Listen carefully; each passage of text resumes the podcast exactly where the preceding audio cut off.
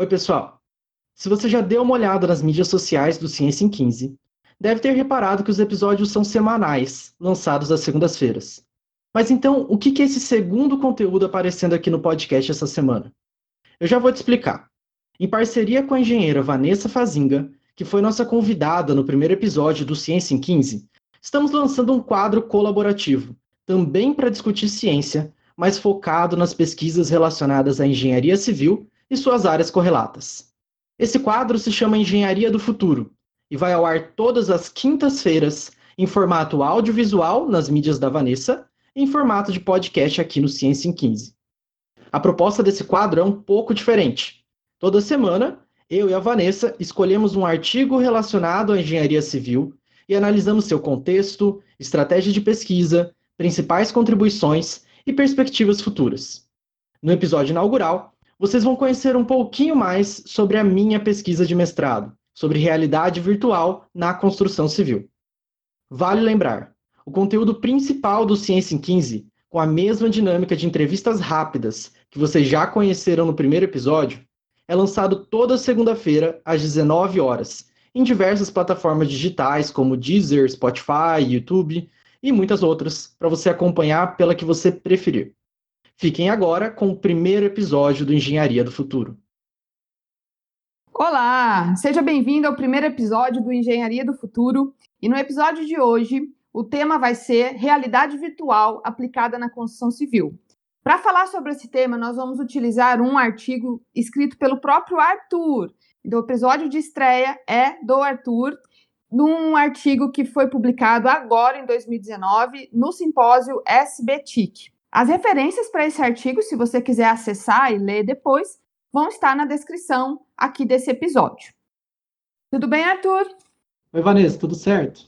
Vamos lá, então, começar a nossa estreia desse quadro é, Engenharia no Futuro, falando um pouquinho sobre a sua própria pesquisa de mestrado, né, e um dos artigos que, que é fruto dessa pesquisa. Então, eu queria que você me contasse um pouquinho qual é a necessidade dessa sua pesquisa Portanto, em qual, qual é o contexto né, da construção civil em que ela está inserida?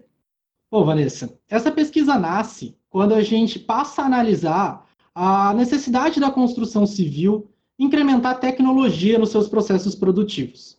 Eu gosto sempre de comparar a construção civil com as demais indústrias. Se a gente analisar o nosso canteiro de obras, principalmente, ele ainda é muito artesanal. Então, aí surge a necessidade da gente trazer essas tecnologias e de alguma forma incorporar, tentar encontrar os benefícios que elas podem prover. Por exemplo, quando a gente fala em segurança do trabalho, imagina que o nosso gestor de obras está precisando fazer uma análise preliminar dos riscos a que os trabalhadores estarão expostos ali no canteiro de obras. O que, que ele faz hoje em dia? Bom, ele basicamente tem dados como o projeto arquitetônico, outros projetos complementares, o planejamento da obra, orçamentos, enfim, esse tipo de informação, geralmente de uma maneira impressa e de uma maneira abstrata. Então, quando eu vou fazer essa análise dos possíveis riscos que vão ter no meu canteiro de obras, eu tenho que juntar todas essas informações que estão fragmentadas em cada uma dessas fontes de dados, montar um modelo mental na minha cabeça para conseguir entender como que a minha obra vai estar tá dali um mês, dois meses, não sei. E aí perceber os riscos. Então veja como é uma, um trabalho muito abstrato e muito complexo de ser feito. E aí que entra a tecnologia da realidade virtual que a gente vai discutir aqui hoje. Imaginem que eu posso de fato fazer um modelo virtual do meu empreendimento e aí conseguir entender essas informações que são massivas e abstratas de uma forma muito mais intuitiva esclarecedora. Então, por exemplo, é, se eu estou imaginando um determinado corredor que pode ser muito estreito para minha mão de obra passar e aí colidir ali de alguma forma. É, se eu faço isso com o projeto impresso, eu tenho que analisar cotas, pensar se é um valor adequado e tudo mais.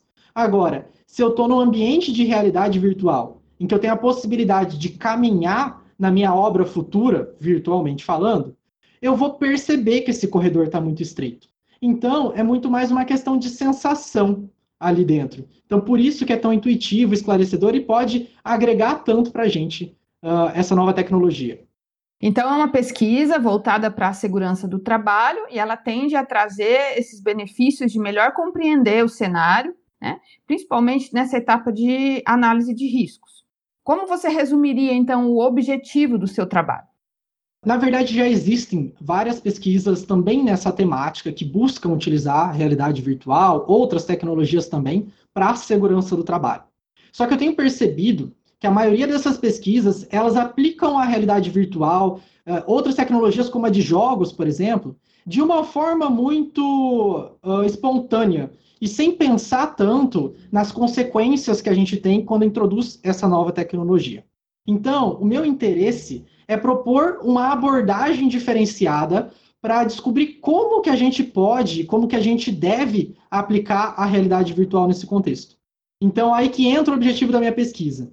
Eu quero desenvolver diretrizes para o uso de realidade virtual para a gestão da segurança na construção civil. Um ponto bem importante. Essas diretrizes, eu já consegui ter alguma noção de que elas vão acontecer muito relacionadas justamente com o universo dos jogos. Então eu percebi que utilizar a realidade virtual junto com estratégias de jogos, como as ideias de gamificação, por exemplo, trazem muito resultado.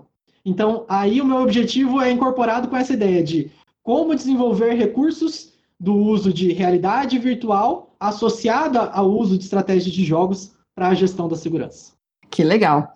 Bom, e como que você fez, né, essa, essa etapa da pesquisa que gerou esse artigo que a gente está comentando? No meio acadêmico, a gente chama isso de estratégia de pesquisa ou descrição do método de pesquisa. Mas numa linguagem mais informal, a gente pode dizer qual foi teu passo a passo, né? Como que você desenvolveu, então, essa etapa de pesquisa?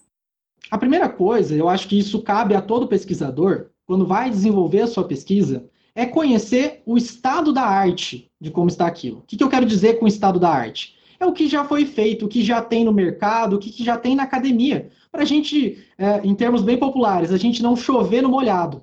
A gente precisa sempre desenvolver coisas novas, inovar.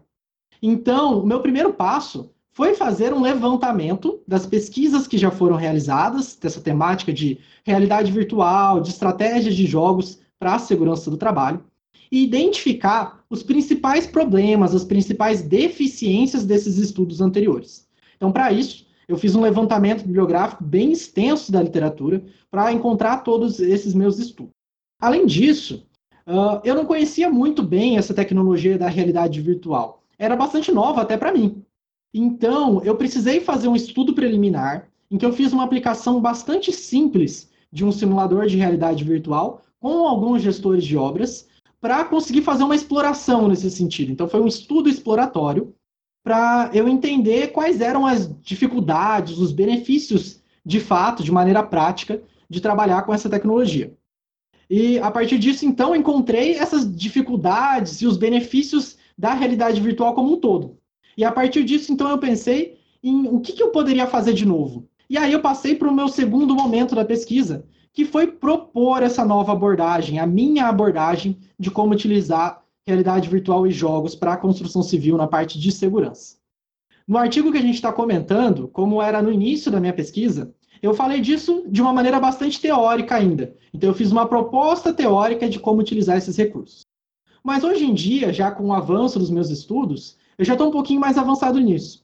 Eu fiz um simulador de realidade virtual em que os engenheiros, enquanto usuários, têm a oportunidade de entrar em cenários relacionados à construção civil e aprender um pouquinho sobre riscos, principalmente sobre acidentes que já ocorreram na nossa construção civil em momentos passados, e assim gerar experiências, né, entender como as coisas têm acontecido.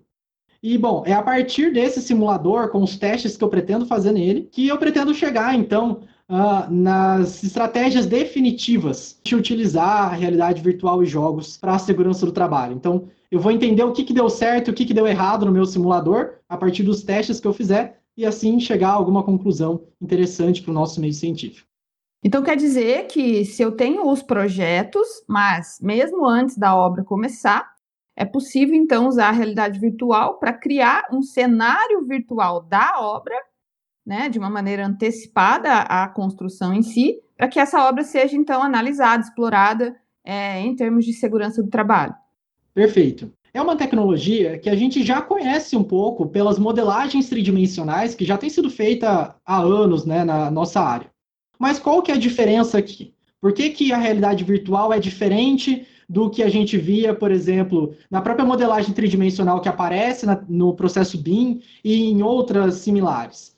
Bom, quando a gente fala na tridimensionalidade da realidade virtual, a gente está atrelado também a uma sensação de imersão. Então, eu não somente visualizo uh, o ambiente virtual, como eu tenho os meus estímulos sensoriais mimetizados no ambiente virtual. Como assim? Então, geralmente, eu utilizo a realidade virtual uh, acoplada a um óculos de, ou capacete de realidade virtual. O que, que esse capacete faz? Eu coloco ele no meu rosto e conforme eu rotaciono a minha cabeça, a tecnologia da realidade virtual vai mimetizar essa situação para o ambiente virtual e a imagem lá também vai ter, ser rotacionada uh, em tempo real. Então parece que eu estou lá, de fato, dentro desse ambiente. Então por isso essa sensação de imersão, uh, essa experiência sensorial que eu estou te falando. Um ponto importante, eu estou falando tanto aqui uh, dessa questão de eu conseguir modelar a minha obra antes dela de fato acontecer. Isso é, de fato, uma das utilizações da realidade virtual. Eu chamaria isso de um uso enquanto recurso de prototipagem. Né? É como se fosse, de fato, um protótipo. É um protótipo. Mas a gente também tem outros usos. Eu, por exemplo, na minha pesquisa, eu estou modelando cenários virtuais que eles não são fiéis a uma obra real. Então, eu não estou tentando reproduzir uma obra que vai ser feita uh, futuramente. Eu estou simplesmente pegando várias informações de obras, misturando todas e criando um exemplo fictício.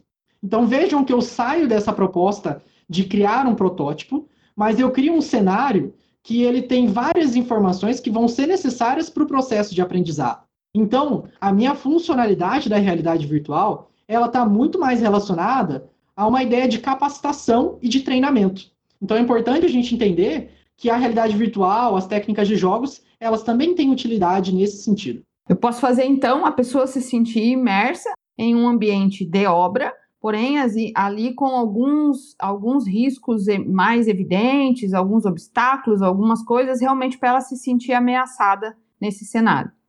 Isso. Então, por exemplo, o meu simulador que eu estou criando, ele chama Projeto Obra Segura. O que, que eu faço? Eu peguei vários casos passados de acidentes de trabalho que ocorreram no nosso país e tentei representá-los em vários cenários virtuais, em vários níveis do meu simulador. Então, quando o meu usuário entra lá dentro, ele vai ter contato com várias situações em que é possível ocorrer um acidente. Claro que se isso acontecesse de fato numa obra, todos esses acidentes de uma vez, seria a obra mais insegura possível. Eu acho bastante irreal a gente ter isso. Mas a ideia é justamente trazer vários casos de uma vez para que a gente consiga ter muito acúmulo de conhecimento em um curto período de tempo. Então, a gente otimizar a nossa experiência de aprendizado. Legal. E agora é, eu tenho que te perguntar sobre o que, que você já conseguiu né, de descoberta, ou seja, né, quais são os resultados que você já obteve. Eu acho que a principal questão, a principal contribuição que eu já entendi foi uh, os benefícios dos estudos anteriores e da realidade virtual como um todo, e as limitações que a gente tem nessa tecnologia, e que, para mim, particularmente, é justamente no que os outros estudos se equivocaram um pouco. Então, veja só, como eu falei para vocês, a tecnologia da realidade virtual ela é muito interessante para a gente trazer esses estímulos visuais. Só que a gente tem que entender que tanto essa parte da realidade virtual quanto as estratégias de jogos, de gamificação, elas vieram de uma outra indústria, do lazer e do entretenimento. Então, quando a gente tenta utilizar esses recursos para uma finalidade mais séria, certamente a gente tem algumas questões que precisam ser melhor estudadas, melhor consideradas, para a gente não incorrer em problemas. O que eu quero dizer com isso? Vejam que uma das vantagens bastante interessantes da gente utilizar esses recursos para a segurança do trabalho é que se eu cometo algum delito no ambiente virtual, que possa prejudicar o meu trabalhador, inclusive uh, ele chegar a morrer, alguma coisa do tipo, está acontecendo no meu ambiente virtual. Então, eu não tenho uma consequência severa de fato, não tem tanto problema, por assim se dizer. Só que, ao mesmo tempo, justamente por isso estar acontecendo no ambiente virtual e não ter essa consequência severa, eventualmente o meu usuário ele pode ter comportamentos mais inseguros na realidade virtual do que ele teria no cenário real de fato, porque ele sabe que ali ele não está correndo um risco real. Então, é, a gente teve muitos estudos anteriores que tentaram avaliar desempenho por meio da realidade virtual e por ser tão confiável. Até porque a gente tem muitos estudos da ciência que mostram que as pessoas tendem a modificar o comportamento delas quando estão sendo observadas, como dentro de um simulador. Então, se eu tento constatar o desempenho de uma pessoa no ambiente simulado, pode de fato não representar nada do ambiente real. Você tem que tomar bastante esse cuidado. Outro aspecto que eu queria lembrar para vocês sobre os estudos anteriores é que a gente tem tentado treinar os nossos usuários de uma maneira muito objetiva, que pode não ser muito interessante. Então vejam só, é muito comum eu associar a realidade virtual às estratégias de jogos. Como assim? Então imagina que eu estou dentro de um simulador e eu quero ensinar o meu usuário a, por exemplo, fazer uma elevação de alvenaria. Como é que eu faço isso? Como os estudos têm feito isso dentro do simulador? Eu passo para esse usuário a missão de fazer uma elevação de alvenaria e se ele consegue completar ela da maneira que eu pensei, ele ganha pontos, por exemplo. E se ele não completar, nossa, ele fracassou na missão dele. Mas vejam que isso é um problema quando a gente pensa em segurança do trabalho porque uh, não é algo tão exato assim. A gente tem várias soluções para o mesmo problema.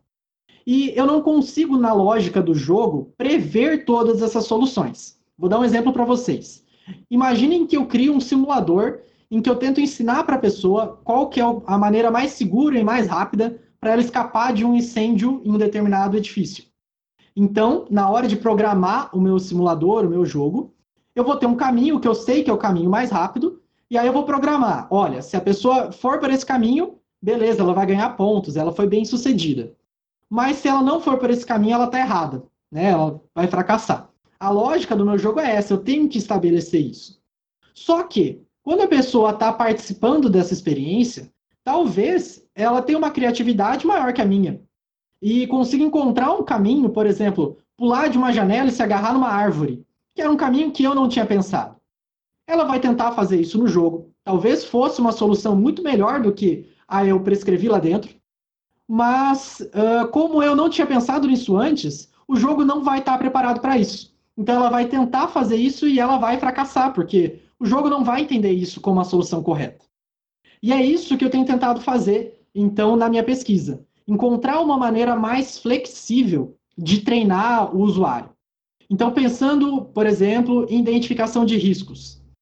Quando ele passa pelo meu simulador, eu não quero passar um gabarito para ele sobre os riscos que tem naquele ambiente. Então, ele faz a análise dele e no final eu forneço a minha análise enquanto desenvolvedor daquela cena. Mas quando eu passo a minha análise, eu não quero dizer que a minha análise é a correta e que ele está errado se ele encontrou riscos a mais ou a menos do que eu. Muito pelo contrário. A ideia é que ele some a análise dele à minha análise e parta dali para frente. Então, é um sistema colaborativo. E eu acho que é aí que se gera o aprendizado de fato.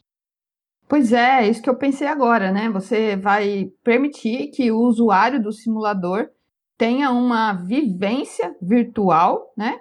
Que remete ele ao ambiente que ele está acostumado a viver ali, que é o ambiente de obra, e ele, ao contrastar aquilo que ele percebeu com aquilo que o próprio simulador vai dar como um feedback, assim, ele vai gerar um aprendizado e vai poder refletir sobre o que ele realmente consegue perceber, o que, que não percebeu e se era importante, relevante ou não, né? E sai dessa experiência com certamente um ganho de, de conhecimento.